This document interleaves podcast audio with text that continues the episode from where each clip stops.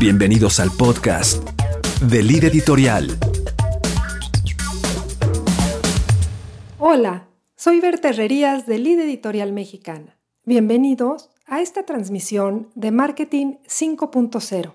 Esta es la nueva publicación de Philip Kotler con Germán Cartajaya e Iwan Setiawan. Con motivo del reciente lanzamiento de este libro en español por esta casa editorial, invitamos a ocho empresas que operan en México y que los autores incluyeron como caso de éxito de Marketing 5.0 en la aplicación de las estrategias que ellos hablan en este libro. Para esto, hoy nos acompaña Gilberto Alcaraz Orozco, director de Mercadotecnia Regional y Publicidad PPG Comex. Él nos va a comentar el caso de éxito de esta empresa. Antes de pasar a la entrevista, les quiero compartir a grandes rasgos de qué va el marketing 5.0. Es algo muy sencillo de definir, pero muy detallado en las tareas que conlleva y estamos seguros que los que lean este libro van a poder aplicar con éxito en sus empresas. En 2019 publicamos Marketing 4.0 y en este se hablaba de la diferencia de lo que es el marketing en el mundo digital con lo que es el marketing digital. También en aquel tiempo entendimos que se necesitan tanto canales online como offline para llegar al consumidor. Y la evolución que ahora nos están presentando en este libro es que ya es tiempo de que las empresas se adapten de lleno al poder de estas nuevas tecnologías, tanto en sus estrategias como en las tácticas, como en su operación diaria.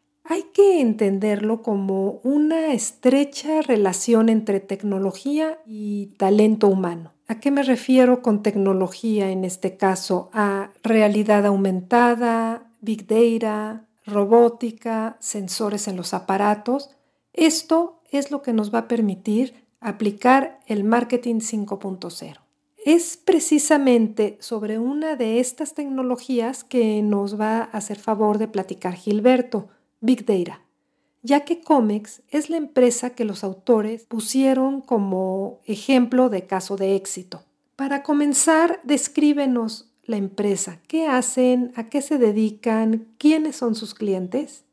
Gracias, Berta. Pues de manera muy breve, Comex es una marca con casi 70 años en el país. Somos la marca número uno de pinturas y recubrimientos. Es una marca mexicana, pero eh, en el 2014 fue adquirida por la, la, compañía número uno de recubrimientos en el mundo, que es PPG Coatings. Es un holding norteamericano que descubrió en el modelo de Comex, pues probablemente un modelo único en el mundo que es el modelo de tiendas a través de concesiones. Esto no es común en el mundo y además cuando fuimos adquiridos por, eh, por PPG, pues no se tocó el modelo de manera que seguimos prácticamente como veníamos trabajando desde hace 70 años. Como decía, somos una de las 50 marcas más reconocidas en el país, estamos nombrados así por distintos estudios sindicados de marca, tenemos el top of mind en, la marca, eh, en la categoría prácticamente en el 70% de las menciones. Somos una marca muy reconocida no solamente por el valor de, la marca, sino porque prácticamente eh, somos uno de los cinco retailers más grandes del país. Solamente algunas marcas superan la cantidad de puntos de venta. Tenemos casi 5 mil puntos de venta y pues hemos sido parte de la cultura y de la vida de los mexicanos, pues como ya te decía, durante casi 70 años, muy reconocidos por nuestra actividad en mercadotecnia, en el deporte, en el producto y pues creo que somos parte sin duda de la cultura mexicana. ¿Cuáles han sido sus principales estrategias de marketing en los últimos años? Mira, eh, ha evolucionado mucho la historia de la marca, eh, como ya te decía, desde su nacimiento, pero podríamos definir que en, que en los últimos 15 años nos hemos enfocado en cuatro cosas principales. La primera es la experiencia de compra, en mejorar en cada una de nuestras tiendas la experiencia que el cliente obtiene con la compra de un producto que pues no es tan sexy como pudiera ser un producto de consumo. Nuestros productos son de mantenimiento. Eh, no está probablemente en tu primera necesidad comprar pintura, un impermeabilizante, un producto para madera. Esto sucede solamente cuando lo necesitas, un poco como algunos otros productos como las llantas. Solo piensas en marcas de llantas cuando necesitas una llanta. Pero, pero lo que hemos buscado es que cuando tenga el cliente la necesidad, pues tenga una oportunidad de principio a fin de vivir una experiencia que sea fácil, cercana y que además pues prácticamente no encuentre ninguna brecha en esta decisión, sino al contrario, que le sea muy fácil y que regrese constantemente. La otra parte es innovación innovación tanto en el producto, que es uno de los compromisos constantemente, todos los años tenemos innovaciones de lanzamiento de productos que ya no solamente van en el desempeño como sería natural, sino hoy en productos que cuidan la salud de las personas, como el año pasado que hicimos un lanzamiento precisamente muy, que veníamos trabajando desde muchos años, un lanzamiento que además es un recubrimiento, una pintura para hogares que es antiviral, que entonces provoca que tus paredes mejoren la retención de bacterias en los muros durante dos años, lo cual eh, ayuda muchísimo a la salud de las personas. Pero no solamente en productos, sino también en servicios, cómo nos acercamos a la gente, cómo hacemos que nos mantengamos probablemente resolviendo necesidades que no solamente son de producto. Eh, eh, cercanía sería la tercera estrategia, cercanía que no solamente es con estar con una tienda cerca de ti, que lo, que lo sabemos que lo estamos, cubrimos todo el país a nivel nacional, sino entender las necesidades del cliente, cómo ha evolucionado tanto el aplicador, el pintor, el impermeabilizador, pero también tú como cliente en tu casa, qué buscas, qué tipo de cosas te provocaban eh, eh, eh, que cuando pensaras en pintar tuvieras un pensamiento de, híjole, tengo que pintar, es, es si el olor, es, si el tiempo, es si las manchas, ¿cómo hacemos que toda esa cercanía sea te entiendo y trato de resolverlo? Y continuar con nuestro fuerte poder de marcas, o como te decía, somos una marca muy reconocida y queremos seguir siendo una marca reconocida, pero ya no solamente una marca reconocida, sino una marca admirada, una, una marca que esté cerca de los corazones de los mexicanos y que, y que pues como te decía, somos, somos parte hoy de un corporativo internacional y somos la marca más reconocida de este corporativo a nivel internacional. Entonces somos un caso de éxito para nuestro, para nuestro corporativo y también queremos ser un caso de éxito como marca en México en, un, en una categoría que, insisto, pues es muy poco sexy, ¿no? Muchas gracias, Gilberto. Ahora cuéntanos, el caso de Comex está incluido en el libro en el capítulo sobre Data Driven Marketing, el cual es el primer paso para la implementación del Marketing 5.0. Los autores en este nos están comentando que el marketing basado en datos es la actividad que recolecta y analiza los grandes datos o Big Data de diferentes fuentes, tanto internas como externas a la empresa. Platícanos cómo gestiona COMEX la cantidad de datos que tienen y necesitan para la toma de decisiones y cuáles son estos grandes retos a los que se han tenido que enfrentar. Para, para una categoría tan tradicional y te diría tampoco relacionada con la tecnología como puede ser los recubrimientos. Y no hablo solamente de México, hablo a nivel mundial. La realidad es que han sido muchísimos los retos.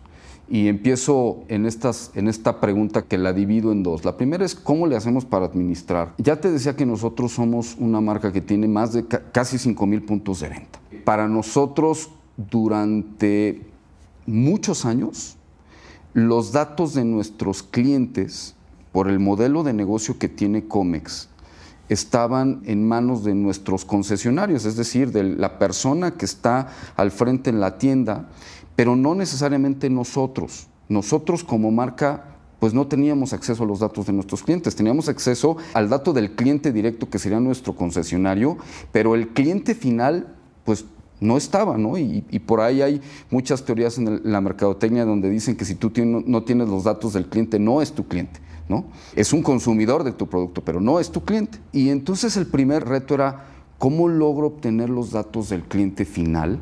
Si además a través de este esquema del modelo de, de, negocio de COMEX, yo no estoy obligado a que los concesionarios recolecten esa información, es una operación como una tienda, como un retailer cualquiera. Entonces, en los últimos años buscamos distintas maneras, desde la estandarización de un punto de venta, pero también hubo un proyecto fundamental que fue el crear un programa de lealtad, sobre todo para los clientes frecuentes.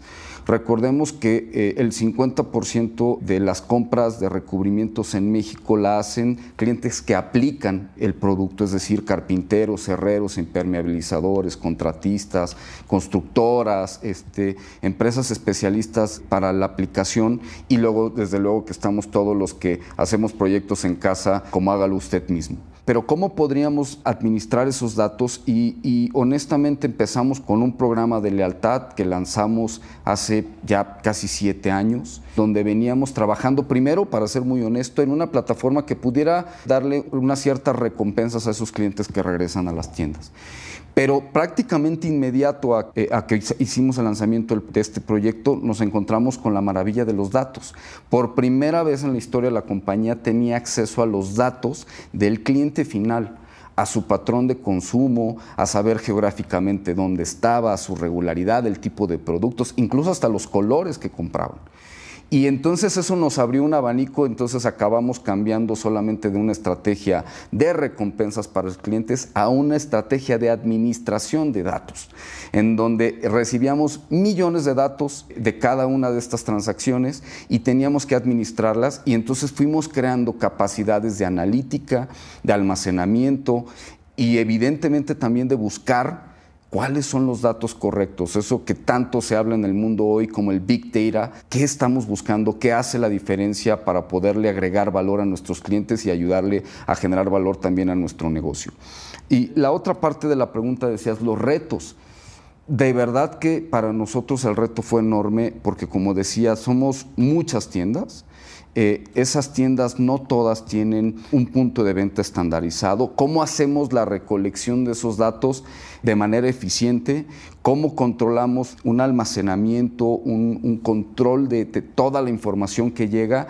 Y luego cómo la volvemos estrategias de mercadotecnia funcionales. Porque pues creo que mucho de la industria en la que nosotros trabajamos, que tiene que ver con la construcción y tiene que ver con el mantenimiento, el uso de los datos, pues todavía es muy incipiente.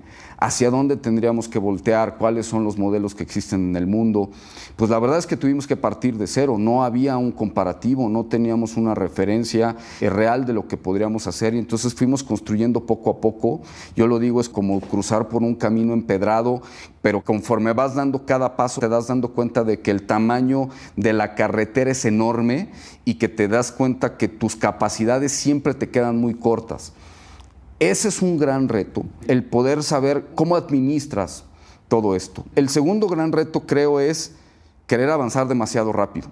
Creo que a todos los que descubrimos el mundo del data driven marketing, queremos ir rápido, queremos meter el acelerador y queremos pensar en empresas que están enfocadas a los datos como un Amazon, como, como un Google, y entonces queremos pegar saltos cuánticos para llegar a una administración y uso de datos y no es fácil tienes que recorrer un camino paso a paso y muy claro en el libro lo dicen los autores, tienes que enfrentarte a el reto de consolidar una estrategia de datos poco a poco. Y te vienen por ahí muchas desilusiones y muchos retos, decir, yo quería estar haciendo hoy machine learning o inteligencia artificial con mis datos cuando todavía no tienes estructurada correctamente tu base de datos, cuando tú todavía no tienes las preguntas correctas o el data mining para los datos. Tienes que aprender ese camino, recorrer ese camino para poder llegar a lo último. Y el tercer reto para mí es la mentalidad de los equipos comerciales y de mercadotecnia. No es lo mismo hacer marketing offline que marketing online. Es otra historia. Tienes que abrirle un espacio completo a tu cabeza, a tus estrategias, a tus inversiones, a tu infraestructura y a tu capacitación en los equipos. Cuando tú instalas una estrategia de data driven marketing en una compañía, lo primero que tienes que hacer es no crear infraestructura, es crear mentes que sepan cómo administrar o qué deben de buscar en los datos. Para nosotros el caso de poder atender a nuestros segmentos de oficios hoy con datos y no son simplemente por estudios de mercado como lo hemos hecho toda la vida que hemos estado cerca de ellos, entendiendo sus necesidades, pero siempre a través de un estudio que va probablemente tres, cuatro meses atrás de la realidad. Hoy vemos los datos en línea, en el momento, en cada transacción, en cada tienda. ¿Cómo lo debes de usar? ¿Para qué lo debes de usar? ¿Cómo te comunicas con ellos a través de esos datos? ¿Cómo creas estrategias de producto, de ejecución, de cercanía? Cambia dramáticamente. Entonces tuvimos que crear esas capacidades en el equipo para entender, ya tengo la información, tengo estos insights que salen de los datos, ¿y qué sigue? ¿Qué hago con ellos? Si tu equipo no está alineado a que hoy estás cambiando estrategias hacia esa línea, muy probablemente vas a tener un periodo de adopción muy largo, vas a tener rechazos, vas a confrontar datos que ya tenías y que te pueden decir esto no es real, pero cuando tú lo ves en, la transacción en la tienda, es irrefutable. Más allá de lo que te digan los estudios de mercado, que evidentemente tienen un sesgo de cortesía porque alguien te contestó lo que hace. Aquí no. Aquí estás viendo el comportamiento real, el journey completo del cliente y eso es irrefutable. Entonces, cuando tú confrontas lo que tú sabías de un cliente con lo que tú estás viendo que hace el cliente, tienes que aceptarlo y tienes que homologarlo y tienes que trabajar con eso. Yo te diría que esos son los tres grandes retos que hemos encontrado en este proceso. Muchas gracias, Gilberto. Por último, cuéntanos, ¿qué planes tiene COMEX para el futuro en cuanto a estrategias de marketing? Pues mira, justo yo diría que estamos hace apenas unos meses entrando de lleno a la estrategia del marketing 5.0. Porque la primera etapa es, como yo te decía, adaptarse a los datos, trabajar con los datos, entender los datos. Y hoy ya estamos pudiendo desarrollar estrategias de segmentación de uno. En la mercadotecnia tradicional siempre creamos macrosegmentos, ¿no? Creamos eh, eh, segmento de carpinteros, segmento de pintores, segmentos de amas de casa, de jefes de negocio, que ahí viven un grupo homologado por, por cuestiones demográficas, de patrones de compra, geográficas, pero que probablemente si tú profundizas, pues pudiéramos encontrar que un ama de casa en una zona del país versus otra es diametralmente distinta, o un pintor en el norte, en el sur, o, eh, incluso en las mismas eh, zonas de una misma ciudad. Los datos nos permiten entender el patrón de comportamiento de cada uno de estos clientes, el journey que vive cada uno para la compra. Y entonces no lo puedes tratar igual, lo tienes que tratar como persona, el buyer persona.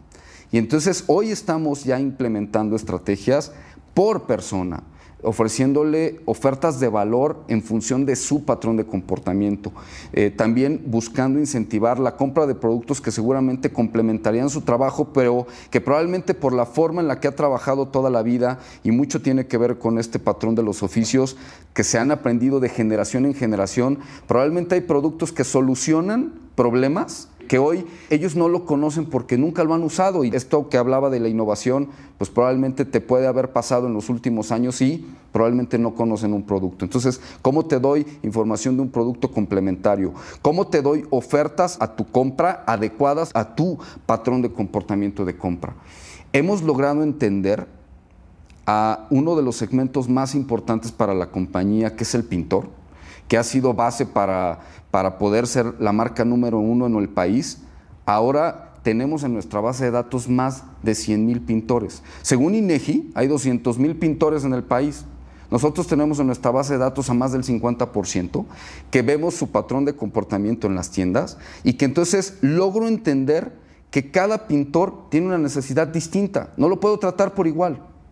Ese tipo de estrategias de marketing 5.0 yo diría que están iniciando. Nos han dado extraordinarios resultados, crecimientos importantísimos en nuestro desempeño con los, con los oficios, con los pintores en particular. Pero estamos en la punta de una gran estrategia donde hoy agregamos valor de forma distinta, protegiendo incluso lo que mi cliente quiere. Tenemos hoy un caso con los pintores en donde evidentemente este es un gremio que no tiene seguridad social, no pertenecen a una empresa, la gran mayoría no están registrados en el Seguro Social, no tienen cómo ofrecerle cierta seguridad a su familia.